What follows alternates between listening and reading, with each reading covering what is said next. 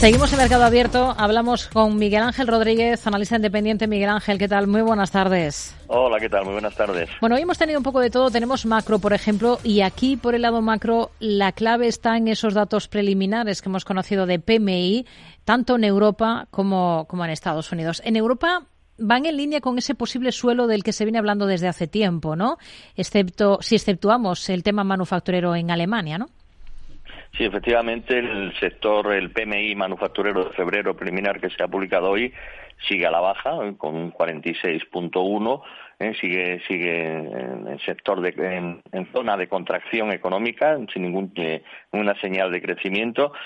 El sector, el PMI de servicios sí que ha llegado al nivel de neutral, que es 50, ¿no? Por encima de 50 se considera crecimiento, es el que mejor se está comportando y eso ha influido para que el PMI compuesto pues suba a niveles de 48.9, en cualquier caso por debajo de los niveles de, 50, o sea que son todavía son cifras de PMI muy muy débiles. De los datos de, de PMI estadounidenses, ¿qué conclusiones saca a priori?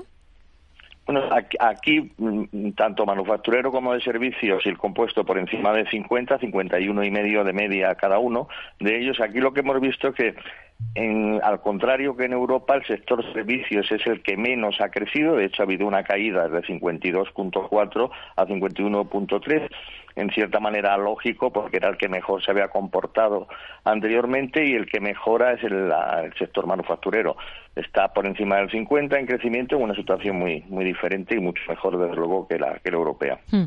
La cosa también va de actas. Hemos conocido esta jornada, por ejemplo, las de la última reunión del Banco Central Europeo. ¿Qué ¿Qué conclusiones extrae?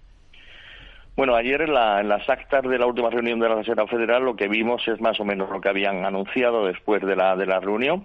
Eh, eh, los miembros del Comité Federal de Mercado Abierto, los de la Reserva Federal, más evidencias, más pruebas de que la inflación eh, vaya en camino descendente, necesitan más datos ¿eh? y, bueno y con eso se, se confirma pues la, lo que ya el mercado estaba descontando estaba descontando eh, que las, en primer lugar que las primeras recortes de tipo de interés no se van a producir en marzo se necesitan más datos para que la Reserva Federal se, se decida a ello y, así reaccionó el mercado es muy importante la cifra de la semana que viene. ¿eh? La semana que viene se, se va a publicar la cifra de inflación preferida por la Reserva Federal, se llama gasto de consumo personal, sus siglas en inglés PCE, mm. y esta sí que puede ser una cifra clave que pueda cambiar este sentimiento. Ahora mismo se están descontando aproximadamente los futuros, descuenta como cuatro eh, recortes de tipos de interés para este año, anteriormente eran seis, pero eso podría cambiar si la cifra de que es una cifra que presumiblemente va a ser buena, o sea, baja, eh, pueda cambiar un poco el sentimiento de mercado. Hmm. Justo venimos de esa última jornada, de esa publicación de las actas, como, como dice. Hoy aquí en Europa hemos conocido el dato de inflación de la eurozona. Se confirma que se modera una décima en enero frente al dato de diciembre hasta el 2,8% interanual y en la Unión Europea se modera tres décimas, en este caso hasta el 3,1%. ¿Qué, ¿Qué le parecen estos datos? Bueno, es un dato bueno, es un dato de una inflación interanual de 2.8, la subyacente eh, un, poco más alta, ¿no? La subyacente un 3,3 aproximadamente, pero muy muy importante el dato intermensual. Hemos visto caídas de eh, mes a mes, del mes de enero, de un 0, menos 0,4% en el IPC general y de menos 0,9% en el subyacente a este ritmo de caídas mensuales, pues posiblemente en dos, tres meses máximos eh, se alcancen los eh, niveles objetivos del 2% de, de inflación. Es una cifra buena y yo creo que ya es una cifra lo suficientemente clara para que el Banco Central Europeo se decida por fin a bajar los tipos de interés, que de momento parece que no. Dice el ministro japonés de Finanzas que está vigilando de cerca los movimientos de las divisas con un alto sentido de urgencia.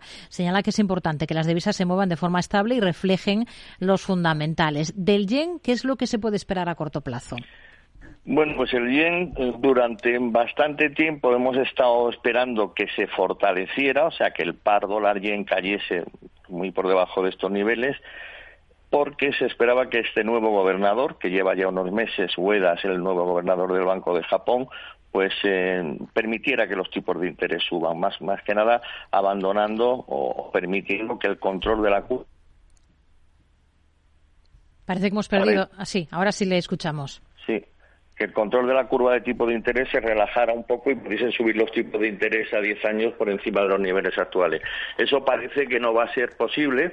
¿eh? Las últimas previsiones del Banco de Japón es que la economía japonesa va a seguir eh, débil, incluso se puede contraer en el futuro, por lo tanto, difícilmente van a permitir que los tipos de interés suban. En este escenario, pues el yen va a estar moviéndose a lo que el dólar le, lleve, ¿no? Y el dólar de momento se mantiene fuerte, solamente en una posible recorte, un posible recorte en el mes de mayo quizás eh, pueda eliminar esa tensión alcista que ahora mismo tiene el dólar yen. De momento, pues posibles subidas de estos niveles son se, se tienen en cuenta en el mercado puede subir incluso a los niveles máximos cerca de 155. ¿Y el euro dólar lo ve pivotando sobre esa referencia sobre la que se mueve en los últimos días de 1,08?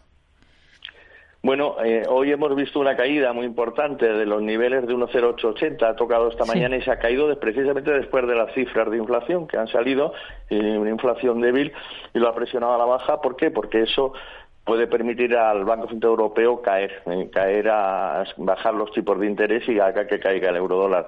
En principio, la, la, previsión eh, a largo plazo, a medio plazo para este año, es un eurodólar más fuerte, eh, pero no por fortaleza del euro, sino por debilidad del dólar, pero eso no va a ocurrir hasta que el Banco Central de Estados Unidos, la Reserva Federal, empiece a bajar tipo de interés, que eso como muy pronto va a ser el mes de mayo.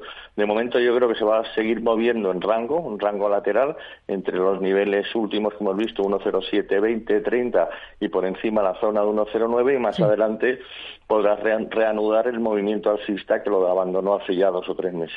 Con ello nos quedamos Miguel Ángel Rodríguez, analista independiente. Gracias. Buenas tardes. Buenas tardes. Gracias.